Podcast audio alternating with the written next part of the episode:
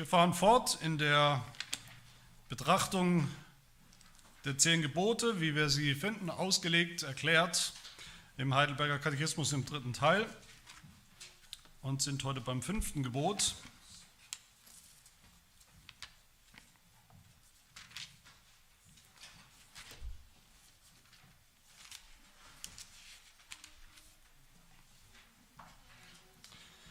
Das fünfte Gebot aus Exodus 20, Vers 12.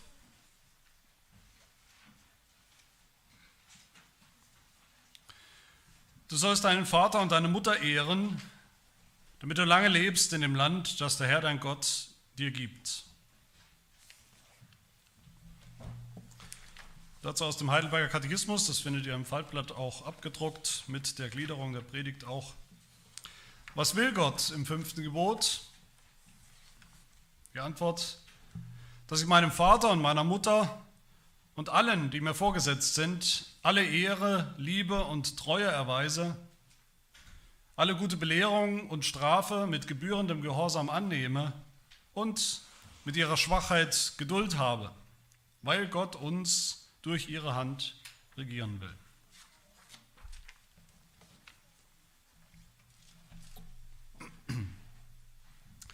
Ja, meistens, wenn wir uns mit dem fünften Gebot beschäftigen, dann gehen wir vom Wortlaut des Gebots aus. Da ist zunächst ja einfach die Rede von Vater und Mutter, Vater und Mutter ehren. Das heißt, man könnte sagen, im strengen Sinn ist das ein Gebot an die Kinder. Nur an die Kinder. Lässt sich zwar nicht ganz konsequent durchhalten, weil, wie wir alle wissen, selbst wir Erwachsene sind Kinder. Viele von uns, je nach Altersgruppe auch, haben noch Eltern. So gilt es dann auch für uns als erwachsene Kinder immer noch, aber meistens wird so eine Predigt über das fünfte Gebot eben eine Gelegenheit, Kindern zu sagen, was Gott von ihnen, was Gott ihnen zu sagen hat und dann vielleicht auch noch den Eltern, wie sie mit ihren Kindern umgehen sollen. Ich will das heute mal anders machen. Ein, ein Begriff, den ihr immer wieder hört, den ich immer wieder gebrauche, wenn wir durch die zehn Gebote gehen, wie wir die verstehen, wie wir sie auslegen, ist der Begriff maximal. Das sage ich immer wieder, dass wir die zehn Gebote wie die Bibel selbst das tut, eben maximal verstehen und auslegen, nicht minimal. Das heißt, dass wir in jedem Gebot, in jedem einzelnen Gebot, das, darum geht es und das will auch Gott, dass wir darin das eigentliche Prinzip erkennen, was dahinter steht. Ein allgemeineres oder allgemeingültiges Prinzip sogar, das uns dann alle angeht. So tut es auch unser Katechismus und zeigt uns eben in diesem fünften Gebot, wie wir es gerade gelesen haben, du sollst Vater und Mutter äh, ehren, das tiefer liegende Prinzip, das grundlegende Prinzip, nämlich dass wir, wie der Katechismus sagt, alle ehren sollen, dass ich alle ehren soll, die mir vorgesetzt sind. Da sind wir alle angesprochen, nicht nur Kinder. Wir leben alle ob wir uns das bewusst machen immer oder nicht, wir leben alle, jeder von uns, unter ganz unterschiedlichen Formen von Autorität im Alltag, in der Familie, bei der Arbeit, in der Schule, im Staat, in der Kirche und nicht nur als Kinder, sondern das bleibt auch unser ganzes Leben lang, dass wir unter unterschiedlichsten Autoritäten stehen und leben. Das gehört zu der Welt, wie Gott sie gemacht hat, wie sie nun mal ist. Dass nicht jeder in allen Bereichen dieselbe Autorität hat, sondern dass es da Unterschiede gibt Manchmal sind wir auch selbst mehreres, manchmal sind wir selbst Vorgesetzte in bestimmten Bereichen oder auch als Eltern vielleicht oder bei der Arbeit oder im Kirchenrat oder wo auch immer. Oft haben wir aber Menschen, die uns vorgesetzt sind. Oft haben wir beides in unterschiedlichen Situationen. Wir kommen ja gerade, ist vielleicht zu früh zu sagen, dass wir durch sind, aber wir kommen gerade so einigermaßen raus aus zwei Jahren Corona-Pandemie.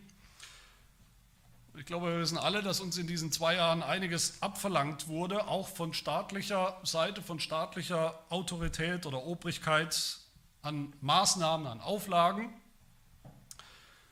Und da ist es klar, wie wir das ja alle erlebt haben, dass da die Gemüter eben manchmal auch hochkochen. Das haben wir alle gesehen, dass es heiße Diskussionen gab über das Verhältnis von Staat oder von, von der Regierung auch zu uns Christen, zur Kirche. Was darf eigentlich der Staat? Oder was darf der Staat eigentlich nicht? Das ist ein wichtiges Thema, das kann man sehr negativ sehen. Viele Diskussionen, die man so gehört in der Vergangenheit, waren sehr negativ.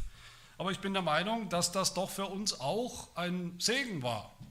diese Fragen, wenn man sie denn mal an sich ranlässt und auch mal drüber nachdenkt. Für mich war das zumindest so, auch eine Zeit, wo ich selber intensiv nachgedacht habe über die praktischen, aufgrund der praktischen Lage, der praktischen Gelegenheit, über unser Verhältnis als Christen, als Kirchen zur Politik, zur Regierung, von Gottes Wort her, was Gott uns denn, was er von uns will, was er uns lehren will. Und wir wollen uns anschauen, was uns dieses fünfte Gebot dazu zu sagen hat, unter drei Punkten. Nämlich der erste Punkt ist die Schwachheit der Regierung. Der zweite Punkt ist die Versuchung der Kirche. Der dritte Punkt ist dann unsere Haltung, die Haltung Jesu. Im ersten Punkt die Schwachheit der Regierung. Was man sich mal überhaupt grundsätzlich fragen muss, ist die, die Frage, warum gibt es eigentlich Regierung? Warum gibt es das? Warum gab es immer schon sowas? Gab es immer schon Könige? Gab es immer schon Kaiser, Stammeshäuptlinge, Politiker, Staatschefs, was auch immer, ob sie jetzt Alleinherrscher waren oder ob sie in einem Bundestag oder mit, mit vielen anderen zusammen regiert haben, ob gewählt oder nicht gewählt.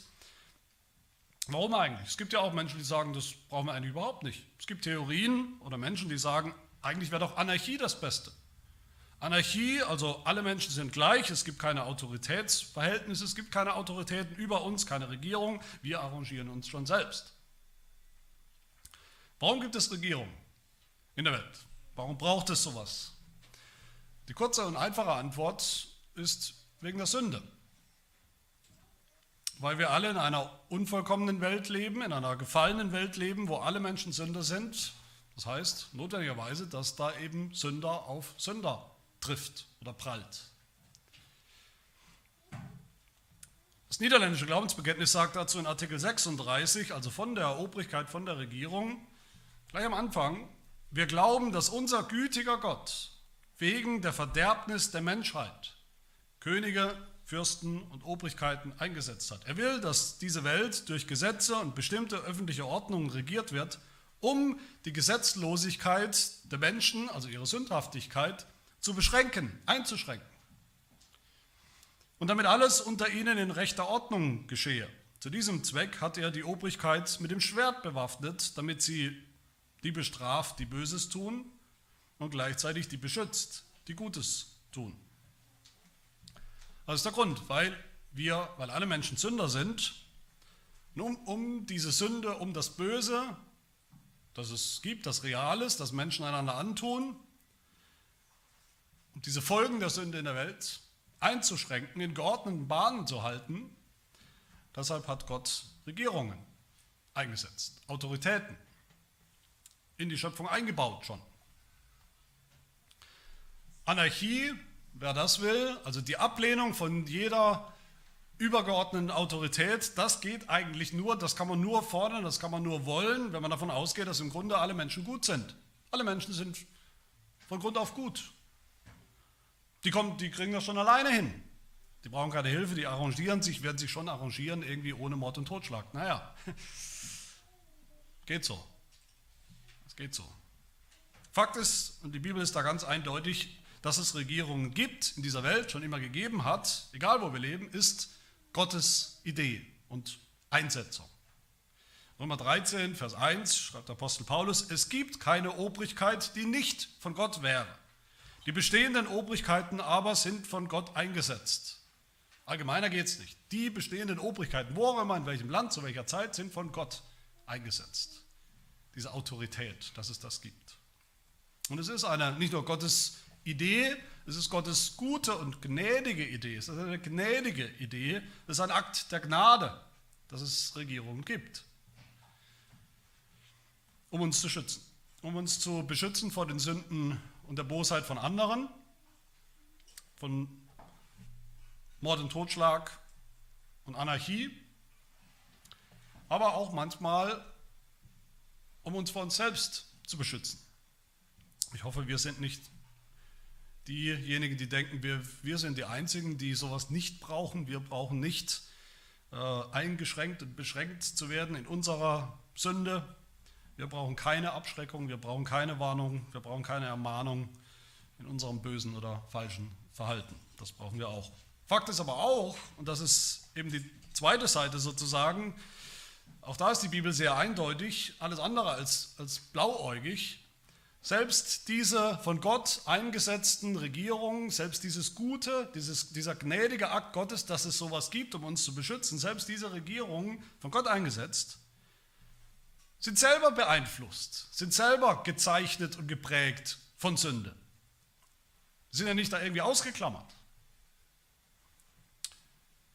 Und wenn uns eins die Geschichte lehrt, der Geschichtsunterricht, dann genau das, auch die Sündhaftigkeit von menschlichen Regierungen und Regierungssystemen. Und deshalb spricht unser Katechismus hier ganz klar und realistisch von der Schwachheit der Regierung, von der Schwachheit der Obrigkeit.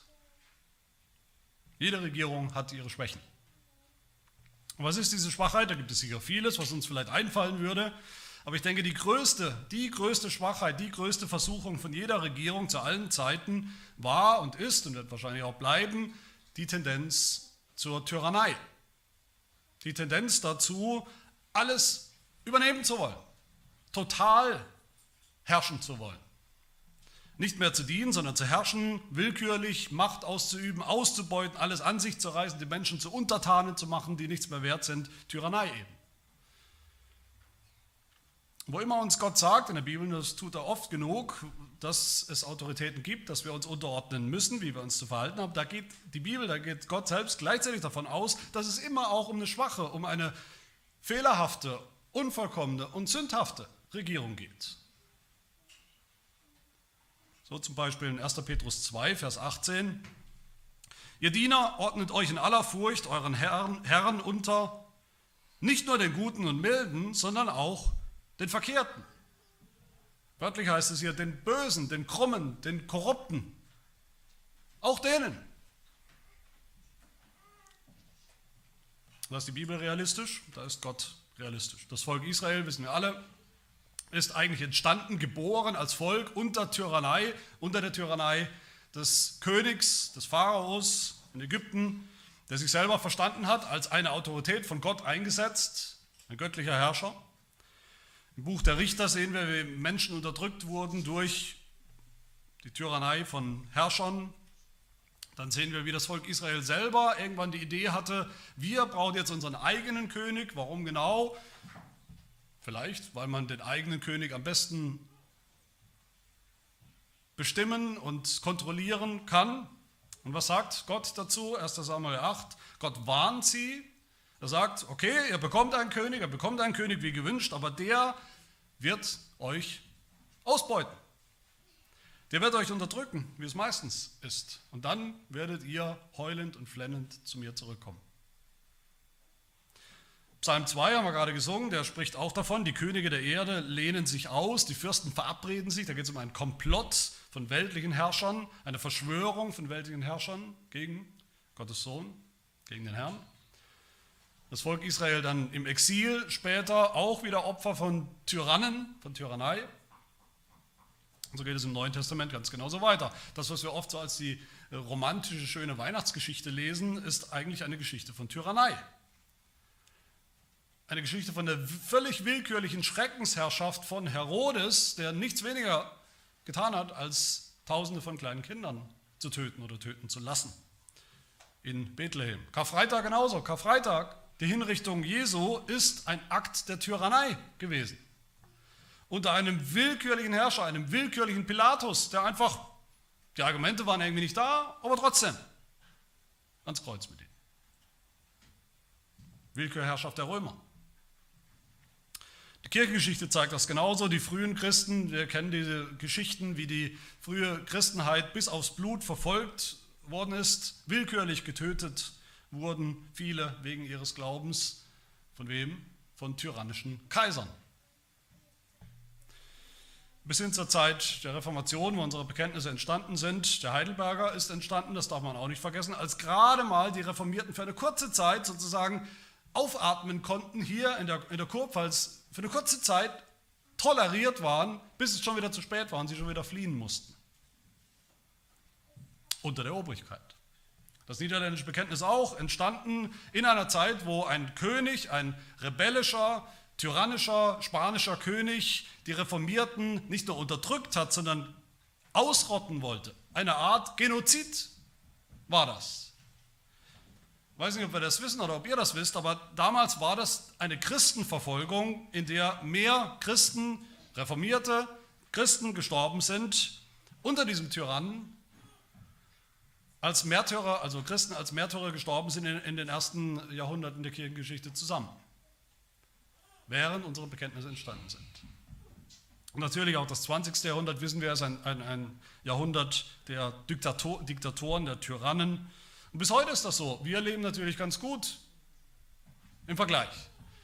Wir müssen uns bewusst machen, dass noch fast die Hälfte der Länder auf diesem Globus nicht gewählte, freie, demokratische Regierung haben, sondern Diktatoren oder Tyrannen. Und natürlich sollten wir auch in unserem Land vorsichtig sein und auf merksam sein, auch heute in unserem Land ist das immer noch so, auch mitten in Deutschland, dass das immer noch genau dieselbe Schwäche, potenzielle Schwäche und Gefahr und Tendenz der Regierung ist, die Tyrannei. Ich denke, es gibt auch in unserem Land Bevölkerungsgruppen, die das sehr stark erleben, vielleicht mehr als wir. Wenn die Hunderttausende Babys, die abgetrieben wurden, gefördert, durch Programme des Staates, finanziell gefördert, wenn die sprechen könnten, wovon würden sie sprechen? Von der bitteren, brutalen Tyrannei eines Staates, der so etwas tut. Und es gibt auch immer mehr Fälle in Deutschland, wo Christen in unserem Land tyrannisch behandelt werden, wegen ihres Glaubens.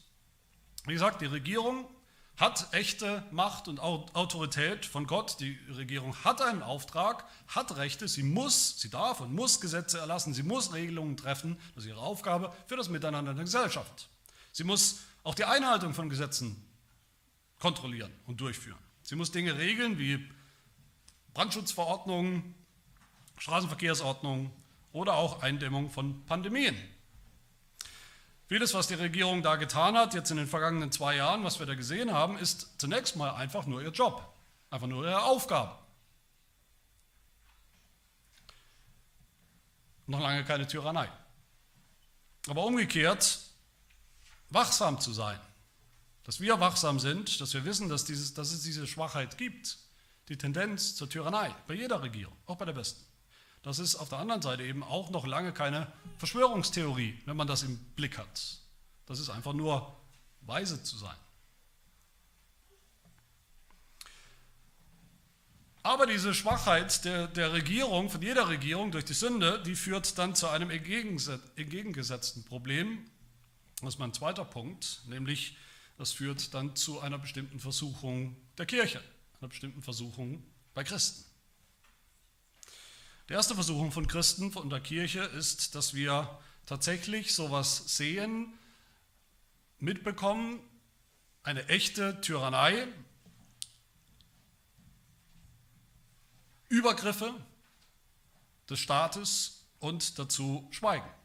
Das ist die erste Versuchung, dass wir schweigen, zuschauen, nichts sagen zu den offensichtlichen Schwachheiten der Regierung, zu echten Übergriffen auf die Rechte von Menschen. Bürgern, egal ob große oder kleine Bürger oder ungeborene Bürger. Die Kirche hat das leider immer wieder getan. Das ist ein dunkles Kapitel oder viele dunkle Kapitel in der Geschichte der Kirche. Bei der Sklaverei, im Nationalsozialismus, bei Apartheid, in Rassenkonflikten, Auseinandersetzungen, bei Abtreibung, Euthanasie. Viele mehr Themen könnte man aufzählen, wo die Kirche im Großen und Ganzen zumindest viel zu lange weggeschaut hat, viel zu lange geschwiegen hat. Schweigen, wenn wir das mitmachen, Schweigen gegenüber echten tyrannischen Übergriffen des Staates, das ist zum einen natürlich zum allerersten lieblos gegenüber den Opfern, die betroffen sind. Als wäre es nicht passiert oder als wären sie nicht wichtig. Wir schauen einfach drüber weg, das ist lieblos. Ist aber auch ein Mangel an Liebe gegenüber der Regierung, wenn wir schweigen. Wir sollten die Regierung die oft schwach ist, wir sollen unsere Regierung ehren und lieben, wie unser Katechismus sagt. Ehren und lieben, genug lieben, dass wir sie auch respektvoll kritisieren, auch mal ermahnen, auch mal warnen vor einem bestimmten Weg oder bestimmten Entscheidung. Und das können wir auch heute. Das ist ja unser großer Vorteil. Wir leben ja nicht mehr in einer Zeit, wo man wo der König, irgendein tyrannischer König, äh, mit dem konnte sowieso keiner reden, der hat sowieso nicht zugehört, eine Audienz hast du auch nicht bekommen, vielleicht in fünf Jahren, der Normalbürger schon gar nicht. Nein, wir leben in ganz anderen Zeiten. Bei uns, man kann ja mit Politikern reden, man kann mit unseren Vertretern im, im Landtag oder im Bundestag reden, man kann schreiben, alles mögliche, und das sollen wir auch tun. Da gibt es viele gute Wege, die man gehen kann, respektvolle Wege für uns Christen. Aber die zweite Versuchung für uns, für die Kirche, ist sicherlich die größere, problematischer, nämlich dass wir, dass wir als Kirche die Autorität, die Gott der Regierung gegeben hat, für weltliche Dinge, für weltliche Belange, dass wir die ignorieren, nicht anerkennen, nicht respektieren oder sogar noch in Teilen oder ganz am liebsten an uns reißen wollen. Die Reformatoren haben diese Gefahren erkannt, diese zwei Gefahren oder auch Prinzipien dahinter. Die Regierung darf uns, der Kirche, nicht verbieten, was Gott will, was Gott vorschreibt. Und sie darf uns nicht vorschreiben, was Gott nicht will. Also klare Sünde, klare Verstöße gegen Gottes Gebote. Da müssen wir Gott mehr gehorchen als Menschen. Aber das zweite Prinzip, wir, die Kirche, dürfen auch nicht die legitime Autorität der Regierung des Staates untergraben, unterwandern und versuchen an uns zu reißen. Selbst wenn die Regierung uns zwingen will zu Dingen, die gegen unser Gewissen gehen, haben wir nicht das Recht, einfach kurzerhand die Anarchie auszurufen mit einer Armee von Söldnern, christlichen Söldnern vielleicht in dem Fall, auf die Straße zu gehen und einfach zu rebellieren dagegen. Das ist nicht mehr unsere Regierung. Sondern der Widerstand muss, wenn, dann aufgeordneten Bahnen laufen über die Lokalpolitik, die wir haben, über die Landespolitik, über rechtliche Schritte auch, aber nicht über Anarchie. So wie der Staat, die Regierung einen Bereich hat, weltliche Gesetze und Ordnung, für die Gesellschaft aufrechtzuerhalten, hat die Kirche einen Bereich. Das geistliche Leben der Gemeinde, ihre Gottesdienste, ihre Mitglieder. Der Staat darf der Kirche nicht sagen, was sie zum Beispiel zu predigen hat oder ob sie überhaupt zu predigen hat oder was das Evangelium ihrer Meinung nach ist oder nicht zu sein hat, ob sie Gottesdienste haben kann oder nicht, wer Mitglied sein kann oder nicht in der Kirche. Aber die Kirche kann auch dem Staat nicht sagen, wie er das gesellschaftliche äh, Leben zu regeln hat. Durch Gesetze und Erlässe. Manchmal ist das nicht ganz leicht, die Linie, die Trennlinie zu finden. Das haben wir wahrscheinlich alle gesehen in der Corona-Zeit, dass das nicht ganz leicht ist. Sowohl der Regierung manchmal nicht ganz leicht fällt, als auch der Kirche. Ist die Maskenpflicht beim Gottesdienst, die wir immer noch haben, ist das schon ein tyrannischer Übergriff der Regierung auf die Kirche. Ich denke nicht, das war ja gerade kein Frontalangriff auf die Kirche als Kirche. Die Beschränkung, wie viele Leute in den Gottesdienst kommen dürfen, oder dass man überhaupt mal gar keinen Gottesdienst feiern darf, oder nicht gesungen werden darf. Schon eher problematisch. Ein großes Problem. Muss man darüber reden, diskutieren, auch mit Regierungsvertretern. Vielleicht ist da der Staat an manchen Punkten zu weit gegangen. Richtig. Und da stehen uns Wege zum Gespräch und zur Kritik offen. Vielleicht war das so. Aber eins kann ich euch ganz sicher sagen, von unserer Seite, ganz sicher sagen. Wir als Kirche Viele Kirchen, viele Gemeinden haben ganz sicher, definitiv ihre Grenze überschritten in den vergangenen zwei Jahren. Viele Kirchen und Gemeinden, die einfach öffentlich rausposaunt haben, oder Christen auch, da machen wir nicht mit. Ich lasse mir nicht sagen, ob ich eine Maske zu tragen habe oder nicht im Gottesdienst. Oder der Spruch, den ich immer wieder gehört habe, wir, gehör, wir gehorchen ja nicht dem Staat. Wir kennen nur Jesus Christus, er ist der einzige Herr. Mit dem Staat haben wir nichts zu tun. Jesus ist der Herr. Das ist nicht reformatorisch, das ist täuferisch, rebellisch und einfach auch nur dumm, so eine Argumentation. Aber schlimmer noch, das ist nicht christlich, das ist sündhaft. Viele Christen und Gemeinden müssen sich hier, wir müssen uns hier vielleicht auch an der eigenen Nase fassen und erkennen, wir haben die Gott gegebene, Gott, von Gott gegebene Autorität der Regierung an vielen Stellen untergraben oder gleich völlig in den Wind geschossen, ohne mit der Wimper zu zucken. Und vielleicht nicht nur in der Pandemie, vielleicht ist die Pandemie nur ein Anlass gewesen, wo deutlich wird, wie wir sowieso schon die ganze Zeit denken über die Regierung, die Gott über uns gestellt hat.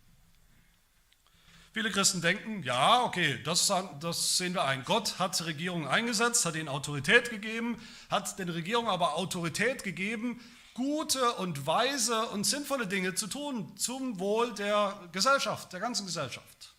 Wenn die Regierung aber dumme und unweise Dinge, die man nicht nachvollziehen kann, auch vielleicht wissenschaftlich unsinnige Dinge beschließt oder einfach völlig nervige Entscheidungen, dann müssen wir auch nicht gehorchen. Uns unterordnen. Okay, Maske tragen, haben manche gesagt, Maske tragen ist vielleicht nicht gerade Sünde, aber zumindest ist es medizinisch sinnlos, also mache ich da nicht mit. Und hört mich richtig, vielleicht stimmt das sogar mit dem Beispiel Maske. Vielleicht stimmt das sogar. Wie sinnvoll oder un oder sinnlos, aber das ist überhaupt nicht der Punkt. Das ist nicht das biblische Kriterium. Ordnet euch euren Herren unter, nicht nur den Guten und Milden, sondern auch den Verkehrten und Schwachen und manchmal ganz schön Doofen. Nur weil die Regierung vielleicht manchmal, vielleicht oft aus Hohlköpfen besteht, die manchmal grandiosen Blödsinn beschließen, ist das noch lange kein Grund, dass wir denken, wir können das besser. Wir übernehmen jetzt mal an der Stelle. Selbst ein tyrannischer Staat legitimiert noch lange keine anarchische Kirche. Mit einem Beispiel, was uns vielleicht ein bisschen näher kommt. Ein Kind, ein Teenager hat vielleicht sehr strikte Eltern. Will jetzt nicht fragen, ob es irgendwelche Teenager gibt, die denken, sie haben keine strikte Eltern, aber gehen wir davon aus, ein Kind hat sehr strikte Eltern, muss vielleicht am Wochenende sogar, obwohl keine Schule ist, um 17 Uhr zu Hause sein. Um 17 Uhr ist Ende bei der Party oder was auch immer. Natürlich kann so ein Kind sagen, das ist völliger Quatsch, ich bin 17, ich werde bald 18, was muss ich um 17 Uhr zu Hause sein? Das ist Quatsch, kann kein Mensch nachvollziehen, ich mache doch nichts Blödes. Und vielleicht ist es auch Quatsch, so eine Regel, wenn die Eltern darauf beharren. Darf das Kind deshalb sagen, ist mir doch egal, ich mache da nicht mit. Eltern hin oder her, ich mache meine eigenen Regeln, ich komme, wann ich will. Natürlich nicht. So dumm die Regel vielleicht ist. Dürfen, die dürfen dann die Ältesten zum Beispiel zu dem Kind sagen, so hinter dem Rücken der Eltern, ach, das ist so eine dumme Regel. Wir als Älteste sagen dir, hör mal nicht auf deine Eltern. Eine dumme Regel, mach nicht mit. Nein, aber genau das, wie viele Älteste haben während dieser Krisenzeit, die wir hatten, Pandemiezeit, genau so eine Haltung gegenüber Christen propagiert.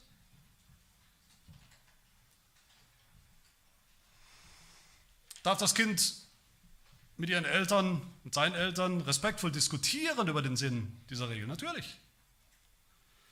Dürfen wir mit Regierungsvertretern diskutieren, unsere Einwände vorbringen? Natürlich. Oder wie ist das mit Gott selbst, wenn ich es nochmal eine Stufe höher hänge? Natürlich tut Gott nie was Falsches, Schwaches, Unweises, Sinnloses.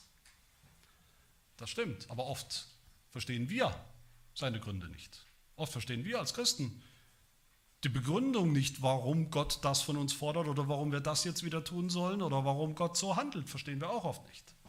Oft, wenn wir ehrlich sind, scheint es uns auch sinnlos. Wir verstehen den Sinn nicht, wir kennen ihn nicht. Gehorchen wir dann Gott auch nur, wann immer es uns zufälligerweise für sinnvoll erscheint? Ich hoffe nicht. Das wäre schlimmste, sündhafte Rebellion gegen Gott. Was sollen und können wir tun bei echter Tyrannei? Am Ende entscheidet sich natürlich auch hier unser Verhalten, wie wir damit umgehen sollen, wie wir da leben sollen als Christen, nicht nur als Staatsbürger, sondern ich rede jetzt von uns als Christen, entscheidet sich an Jesus Christus, an seinem Vorbild, an, seinem, an seinen Worten und an seinem Leben. Das ist mein letzter Gedanke, die Haltung Jesu, die auch unsere Haltung sein sollte.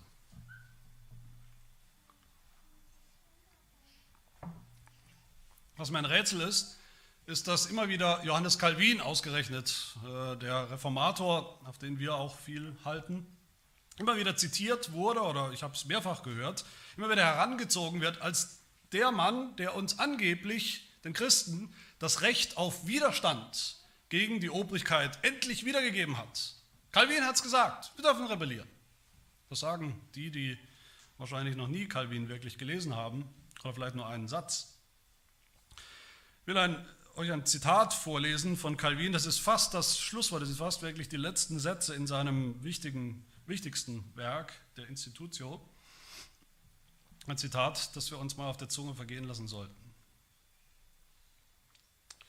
Calvin schreibt, wir sollen uns, er spricht hier natürlich Christen an, die Kirche, wir sollen uns nachdrücklichst hüten, diese Autorität der Obrigkeit, die mit verehrungswürdiger Majestät erfüllt ist, und die Gott durch die ernstesten Gebote bekräftigt hat, das fünfte Gebot, zu verachten oder zu schänden, selbst wenn sie bei ganz unwürdigen Menschen liegt und bei solchen, die sie durch ihre Bosheit mit Schmutz bewerfen. Denn auch wenn die Züchtigung einer zügellosen Herrschaft Gottes Rache ist, so sollen wir deshalb noch nicht gleich meinen, solche göttliche Rache sei uns aufgetragen. Dann kommt der Schlusssatz, denn wir haben keine andere Weisung von Gott, als zu gehorchen und zu leiden. Zu gehorchen und zu leiden. Zu gehorchen und zu leiden. Das ist unsere Berufung. Nicht als Bürger, als Christen. Wie oft habt ihr das gehört? Wie oft haben wir das gehört während der Pandemie? Gehorchen und leiden. Das klingt wie aus einer anderen Welt, aus der wir nichts lernen können, ist es aber nicht. Die Reformatoren haben doch selber Tyrannei, Verfolgung, Übergriffe von der Obrigkeit erlebt, die wir nicht mal im Ansatz kennen oder uns vorstellen können. Waren die Reformatoren blöd? War Calvin dumm? War vielleicht vieles, aber sicher nicht blöd und sicher nicht biblisch uninformiert. Hinter dieser Haltung die wir bei allen Reformatoren finden, steckt sehr, sehr viel mehr, steckt viel, was uns hoffentlich heute auch hinterfragt, hinterfragen kann in unserer eigenen Haltung. Die Reformatoren haben nämlich noch etwas gesehen, was wir heute oft nicht mehr sehen. Die haben das große Ganze gesehen. Sie haben auch diese Dinge geistlich gesehen. Die haben Gott darin gesehen. In ihrer Haltung zur Regierung haben sie Gott gesehen. Die Reformatoren haben gesehen in der Schrift, dass es nicht nur und vor allem oder als allerwichtigstes um unsere Rechte und Freiheiten als Christen, als Kirche geht. Als gäbe es nichts Wichtigeres, als zu pochen auf unsere eigenen Rechte. Die sind wichtig, will ich nicht in Abrede stellen, aber sie sind lange nicht alles. Das Schreien nach vermeintlichen Bürgerrechten. Wo hat Paulus das jemals getan? Wo hat der Apostel Paulus geschrien nach seinen Bürgerrechten. Wo hat Jesus das getan? Wo seine Jünger das getan haben, manchmal haben sie sofort einen Rüffel kassiert von Jesus.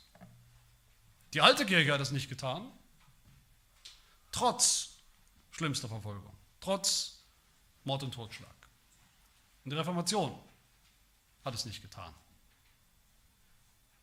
Die kannten ihre Bibel, die wussten, es gibt tatsächlich Wichtigeres als die Verletzung unserer Bürgerrechte. Nämlich was? Zwei Dinge waren ihnen wichtiger, unendlich viel wichtiger. Nämlich erstens Gottes Vorsehung in all dem. Wo ist Gott in all dem? Und zweitens Mission und Evangelisation. Was meine ich mit Vorsehung? Warum sagt denn eigentlich die Bibel, warum sollen wir uns eigentlich Obrigkeiten der Regierung unterordnen? Warum? Die Bibel gibt uns einen Grund. Immer wieder, immer wieder denselben. Weil sie von Gott eingesetzt sind. Es hat was mit Gott zu tun. Sagt es auch der Heidelberger eben zu diesem fünften Gebot. Warum sollen wir der Regierung so entgegentreten, Ehre, Liebe, Treue erweisen? Warum sollen wir mit ihrer Schwachheit Geduld haben? Warum das alles? Warum? Weil Gott uns, Gott uns, seine Kinder, seine Gemeinde, die er liebt, durch ihre Hand regieren will und wird. Weil Gott dahinter steht. Hinter, jeden noch so, hinter jeden, jeder noch so doofen Regierung steht ultimativ Gott dahinter. Seine Vorsehung, sein Plan, sein guter Plan, seine mächtige Hand. Gott hat etwas vor. Gott hat die Kontrolle. Gott tut was an uns. Gott nimmt uns in, in die Schule. Auch und man könnte sagen, gerade in der Tyrannei, unter einem nicht so tollen, manchmal übergriffigen Staat. Wir schreien oft als Christen auch, wir schreien so oft, als müssten wir eigentlich Gottes Job tun. Als wüsste Gott nicht so richtig, was da läuft, wie schlimm das ist, was die Regierung tut. Als wären wir die Ersten in der Geschichte der Kirche, die Nachteile in Kauf nehmen müssen unter einer ungerechten Regierung und Gott wird es nicht mal mitbekommen, er hat es gar nicht gemerkt, dass das so ist. Die Kirche zu ihren besseren oder besten Zeiten hat das immer kapiert. Der Herr tut etwas. Selbst durch die korrupteste Regierung. Er regiert sogar durch sie. Das kann er. Er weiß, was er tut. Eines Tages wird Gott Gerechtigkeit herstellen, keine Frage. Er hat die Kontrolle. Aber auch heute, in der Zwischenzeit, mitten in der Ungerechtigkeit, hat Gott immer noch die Fäden in der Hand. Und auch diese Dinge dienen uns zu unserem Besten, weil es nicht anders sein kann in Gottes Vorsehen. Und das Zweite, zu ihren besseren oder besten Zeiten hat die Kirche, die wahre Kirche Jesu immer erkannt, unsere Haltung gegenüber der Regierung ist immer auch etwas, was getrieben oder angetrieben sein soll, ultimativ von unserer Mission, die wir haben als Kirche, von dem Ziel, Menschen zu erreichen mit dem Evangelium, auch durch unsere Haltung. Das ist die Begründung hinter 1. Petrus 2, was wir schon gehört haben. Ordnet euch unter nicht nur den guten Regierungen oder Autoritäten, sondern auch und besonders den Verkehrten. Dann heißt es weiter, denn das ist Gnade, wenn jemand aus Gewissenhaftigkeit gegenüber Gott Kränkungen erträgt, indem er zu Unrecht leidet. Wenn er für Gutes tun leidet und es geduldig ertragt, das ist Gnade bei Gott. Eine Gnade, die Gott euch schenkt. Denn dazu seid ihr berufen zum Leiden. Weil auch Christus für uns gelitten und uns ein Vorbild hinterlassen hat, damit wir, damit ihr seinen Fußstapfen nachfolgt. Das ist ein Jünger Jesu. Zu leiden, Nachteile in Kauf zu nehmen, echte Nachteile, die kann man nicht wegdiskutieren, das sind wirklich welche. Echte Unterdrückung in Kauf zu nehmen, Verletzungen unserer Rechte demütig zu ertragen, einzustecken, Niedrigkeit Dazu sind wir berufen, weil Jesus dazu berufen war und so gelebt hat und sein Vorbild gegeben hat. Jesus hätte so rebellisch sein können.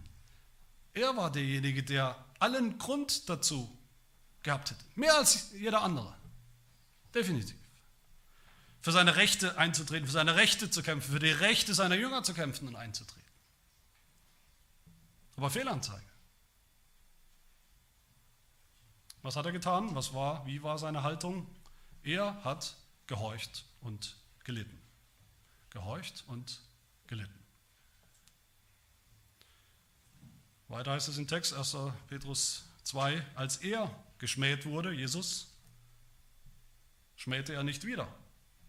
Auch die Schmähung von der Obrigkeit. Als er litt, drohte er nicht dem Anwalt oder womit auch immer, sondern übergab es dem, der gerecht richtet, Gott, Gottes Vorsehung. Er hat unsere Sünden selbst an seinem Leib getragen auf dem Holz, damit wir, den Sünden gestorben, der Gerechtigkeit leben mögen durch seine völlig ungerechten Wunden, Verletzungen. Seid ihr heil geworden, schreibt Petrus. Das wissen wir, das ist das Evangelium. Die Kirche ist, meine Lieben, die Kirche ist keine Bürgerrechtsbewegung für eine neue bessere Gesellschaft. Wir sind auf einer Mission, das Evangelium zu bringen, zu verkörpern, bis in unsere Haltung hinein, auch und vor allem im Leiden. Das hat schon immer dazu gehört. Zur christlichen Berufung, zur Berufung der Kirche. Das haben wir nur vergessen. Die Aufgabe der Kirche ist nicht, zum politischen Umsturz der Gesellschaft beizutragen, schon gar nicht Anarchie, sondern das Reich Gottes zu bringen. Kostet, was es wolle. Selbst unser Leben. Und diese Haltung, liebe Gemeinde, diese Haltung brauchen wir wieder. Die Haltung von Guido Bre, dem Autor des niederländischen Bekenntnisses, der, was wir heute auch fast nicht mehr verstehen, der ständig, wie andere Reformatoren auch, ständig Briefe geschrieben hat, Briefe an Regierungsvertreter, Briefe an den König, Briefe an die Obrigkeit um deutlich zu machen in all diesen Briefen, die Haltung zunächst, die Haltung, wir sind bereit, wir sind die Christen, die wissen vor Gott, wir müssen uns und sollen uns unterordnen der Regierung. Aber dann auch deutlich zu machen in seinen Briefen, warum? Um des Evangeliums willen. Mit einer Mission, als Zeugen des Evangeliums, als Zeugen Christi, nicht als Rebellen, nicht als Kämpfer für unsere eigenen Rechte, die Rechte von Christen. Geht ist in die Schule gegangen, anscheinend bei Jesus Christus. Er ist in die Schule gegangen bei dem Apostel Paulus. Paulus, der als Gefangener auch ungerecht, völlig ungerechtfertigt unter der Obrigkeit geschleppt wurde vor den König, vor dem bösen König Agrippa, der immerhin auch mindestens einen Apostel getötet hat. Wenn das mal keine Ungerechtigkeit, keine Verletzung der Rechte war. Ein Mord immerhin. Endlich hatte Paulus Gelegenheit, hätte er Gelegenheit gehabt und hatte Gelegenheit, vor diesem König zu sagen, Schluss damit, mit diesen Übergriffen und Ungerechtigkeiten. Und was tut Paulus? Er evangelisiert. Das war sein Zeugnis. Ein Zeugnis, für das auch der Apostel Paulus am Ende mit dem Leben bezahlt hat, höchstwahrscheinlich auch ohne sich auch nur einmal über diese himmelsschreiende Ungerechtigkeit des Märtyrertods zu beklagen, sondern auch das aus Gottes Hand, aus Gottes Hand der Vorsehung, selbst das anzunehmen. Als Gelegenheit zum Zeugnis für Christus bis zum letzten Atemzug, bis in den Tod. Und genauso ist auch Guy Debré gestorben. Viel zu früh, könnte man sagen, als Märtyrer für das Evangelium und auch er unter einer tyrannischen Obrigkeit. Meine Lieben, lasst uns eine Gemeinde sein, lasst uns Christen sein, die ganz in Jesu Fußstapfen wandeln. In diesen Bereichen, anderen Bereichen auch. Lass uns sein wie Jesus, wie Jesus, der selbst der Versuchung widerstanden hat, was er hätte tun können, Legionen von Engeln herbeizurufen, die die Regierung nur links und rechts rumwatschen oder absetzen.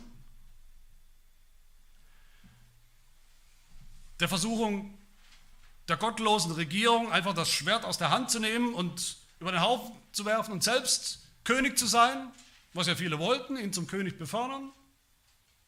Übernehmen du doch. Jesus, der selber wusste, er hat eine Mission. Jesus, der selber Ehre und Liebe erwiesen hat, allen in Autorität. Das zieht sich durch sein Leben durch. Von den Eltern bis zu der Obrigkeit. Jesus, der die Schwachheiten von Menschen in Autorität, die das ausgenutzt haben, ihre Macht niemals entschuldigt hat, aber der Geduld mit diesen Schwachheiten gehabt hat. Jesus, der für seine Unterdrücker, für seine Henker noch gebetet hat. Und der sich selbst, wie wir gehört haben, Gottes Vorsehung voll und ganz anvertraut und ausgeliefert hat, mitten im Bösen, mitten in der Ungerechtigkeit, der Verletzung seiner Rechte. Ja, der gelitten hat und gestorben ist, damit durch seine Wunden Nationen gerettet werden, damit Menschen erkennen an ihm, an diesen Taten, dieser ist der Sohn Gottes. Der Jesus, der zu Pilatus gesagt hat, du hast ultimativ überhaupt keine Autorität. Du hast nur die Autorität, die Gott dir gegeben hat. Und dann hat er sich untergeordnet. Jesus. Bis in den völlig ungerechten, tyrannischen Tod. Wo hätte Jesus da widerstehen können? Hätte er Macht gehabt und Recht gehabt, Grund gehabt zu widerstehen. Und oh, hätten wir da widerstanden und rebelliert und gejammert und geklagt. Jesus hat uns seine Mission anvertraut, der Kirche, seine Zeugen zu sein. Zeugen des Reiches Gottes, wo, wie wir hoffentlich alle wissen, im Reich Gottes, wo nicht Macht zählt, nicht Pochen auf Rechte zählt, sondern Schwachheit, Dienst, Unterordnung, Leidensbereitschaft. Zeugen, die wissen, dass die Kirche wächst, gerade wenn sie unter ungerechtem Druck steht. Dass die Kirche wächst durch das Blut der Märtyrer, wenn es sein muss. Und meine lieben Märtyrer, jeder einzelne Märtyrer der Geschichte der Kirche Jesu Christi ist gestorben unter einem tyrannischen Herrscher. damit sich das Reich Gottes ausbreitet durch unser Leiden und nicht durch Schwert und Macht, durch Leiden. Lasst uns Tyrannei, böse Herrscher, böse Autoritäten, böse, Herrscher, böse Arbeitgeber, böse Politiker, wo immer sie uns begegnen, überwinden. Aber lasst sie uns überwinden nicht mit Rebellion, was falsch wäre, sondern durch Liebe. Durch die Bereitschaft zu leiden. Durch die Bereitschaft, Ungerechtigkeit zu erleiden. Durch die Bereitschaft zu sterben. Gerade die freiwillige Unterordnung unter eine böse und verkehrte, manchmal korrupte, manchmal sinnlose Regierung ist doch am Ende das aller, allerbeste Zeugnis, das wir geben können. Es gibt keine andere Erklärung für so ein Verhalten, dass jemand sowas tut, sich freiwillig einer bösen Autorität und Regierung unterzuordnen. Es gibt keine andere Erklärung dafür, außer Jesus. Das Evangelium. Glauben wir überhaupt noch, habe ich mich gefragt. Manchmal in der Pandemie glauben wir überhaupt noch an das fünfte Gebot. Oder haben wir es vielleicht auf Vater und Mutter reduziert und denken, es hat nichts zu tun mit irgendwelchen anderen Autoritäten. Glauben wir noch, dass Gott uns wirklich durch die Regierung, die wir nun mal haben, und auch durch die nächste, die wir bekommen, und die übernächste, dass er uns wirklich durch ihre Hand regieren will und das auch tut und wird. Und dass, es, dass er weiß, was er tut.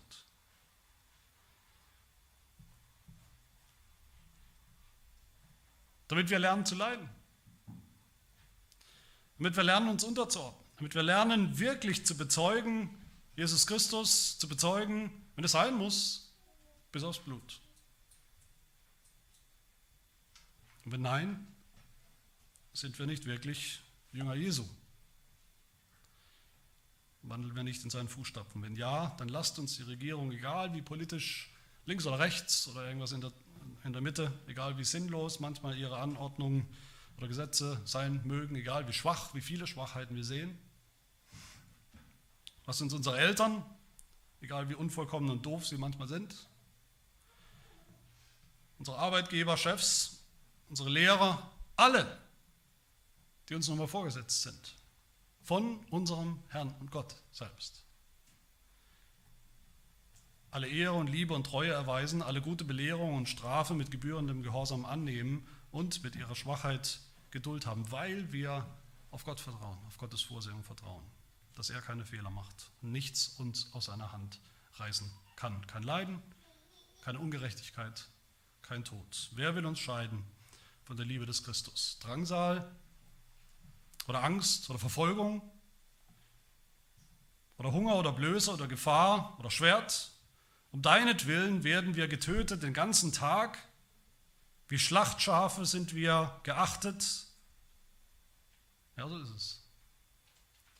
Aber Paulus sagt weiter, aber in all dem überwinden wir weit durch den, der uns geliebt hat. Denn ich bin gewiss, dass weder Tod noch Leben, Weder Engel, noch Fürstentümer, noch Gewalten, weder Gegenwärtiges, noch Zukünftiges, weder Hohes, noch Tiefes, noch irgendein anderes Geschöpf uns zu scheiden vermag von der Liebe Gottes, die in Christus Jesus ist, unserem Herrn.